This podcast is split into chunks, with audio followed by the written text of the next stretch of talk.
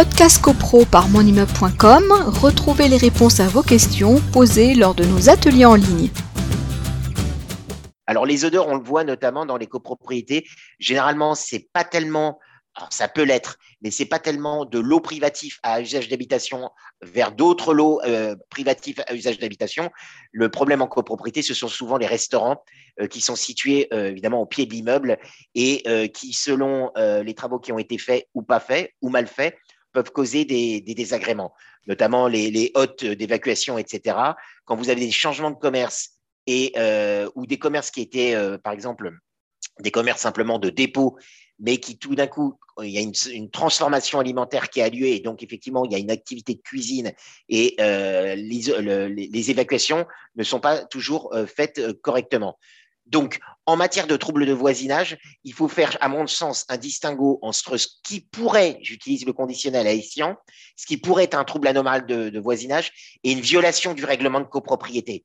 Donc, si vous êtes victime, euh, par exemple, d'odeur, la première chose à faire, c'est de dire d'où provient l'odeur. Si l'odeur provient d'un restaurant, bah, vous allez tout de suite regarder votre règlement de copropriété.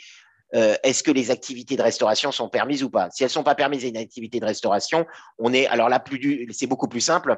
Euh, c'est une interdiction d'exercer euh, pure et nette, c'est-à-dire que le syndic évidemment interdira au propriétaire des murs, lequel aura peut-être donné euh, donné à bail à un locataire pour y, exercer une activité de restauration. Si c'est interdit dans, les règles, dans le règlement de copropriété, on pense tout particulièrement aux règlements qui comportent en leur sein une clause d'occupation bourgeoise ou a fortiori euh, très bourgeoise, exclusivement bourgeoise, et bien à ce moment-là, il n'y a pas de restauration. Donc là, on n'est pas dans le est-ce que l'odeur est supportable ou pas, c'est juste interdit. Donc euh, là, j'allais dire, c'est euh, facile.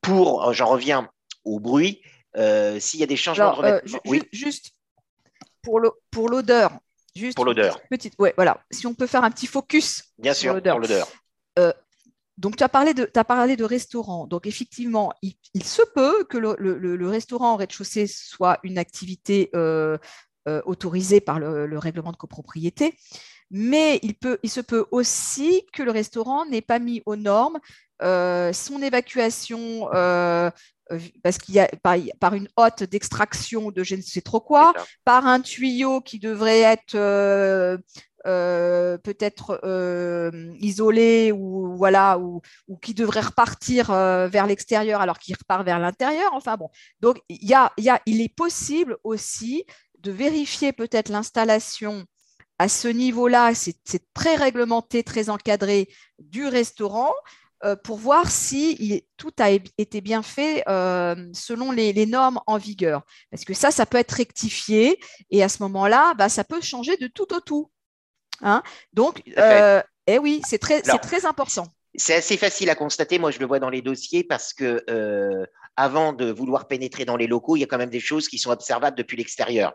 Pour les conduits d'évacuation, euh, l'architecte qui va être missionné par le, syndic va pouvoir se rendre sur place et déjà, sans aller vouloir, sans vouloir pénétrer dans, la, dans, dans, le restaurant. Alors, il peut pénétrer dans, dans la salle commune, mais c'est pas tellement là où ça se passe. ça va être dans les cuisines. Avant d'aller là, depuis l'extérieur, notamment, généralement c'est sur cours, on voit comment les conduits sont, sont faits, etc. Mm.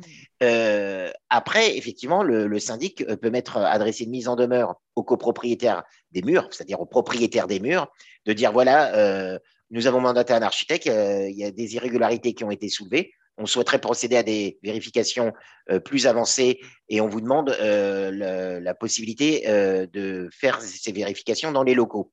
Alors souvent, euh, des propriétaires euh, s'y opposent parce qu'effectivement, on est une relation tripartite. Hein, euh, on a un locataire, un propriétaire et un syndicat de copropriétaires. Le copropriétaire qui voit son loyer versé, etc., aura, tendance généralement à privilégier son relationnel avec son locataire et surtout que généralement le propriétaire n'est pas sur place. C'est un, rendement qui tire d'un local commercial.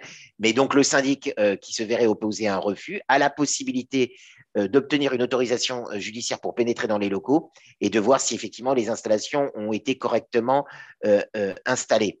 Ça, c'est le premier pas. Et si elles n'ont pas été installées correctement, deuxième mise en demeure du syndic en disant vous devez procéder à des mises. alors, je parle du principe que les activités de restaurant sont évidemment admises, hein, bien évidemment. Ah, oui. Mais euh, que les, installations ne sont pas aux normes. Eh bien, à ce moment-là, il y a une mise en demeure, et si la mise en demeure n'est pas respectée, eh bien, il faut saisir le juge des référés du lieu de situation de l'immeuble. Et euh, deux possibilités. Alors, généralement, la première possibilité, c'est de condamner sous astreinte le propriétaire. Alors, on assigne généralement le propriétaire, ça c'est certain, et le locataire aussi. Moi, j'assigne le locataire également pour que la, décision lui soit opposable euh, de, réaliser les travaux sous astreinte. Et généralement, c'est suffisamment coercitif pour que ça produise ses effets. La deuxième possibilité. Ses effets en, en, général, ça, produit, ses, effets. Ah, oui. Parce que la deuxième possibilité, ça serait de, de, de, tenter d'obtenir l'interdiction d'exercer, mais là, c'est beaucoup plus compliqué. On, porte atteinte à, à, l'activité aussi. À l'activité commerciale, au travail. Et là, pour obtenir des décisions, mm. il faut vraiment des nuisances, mais énormes, enfin vraiment très importantes, etc. Si c'est interdit dans le règlement de copropriété, là, oui, on est d'accord. Mm. Mais si c'est permis, euh, euh, il va falloir euh, prendre cette première mesure, c'est-à-dire condamnation sous astreinte à, réaliser des travaux. Donc là, on a des moyens d'intervention parce qu'on a une activité qui, cristallisée et c'est plus facile. Podcast CoPro par monimmeuble.com, retrouvez les réponses à vos questions posées lors de nos ateliers en ligne.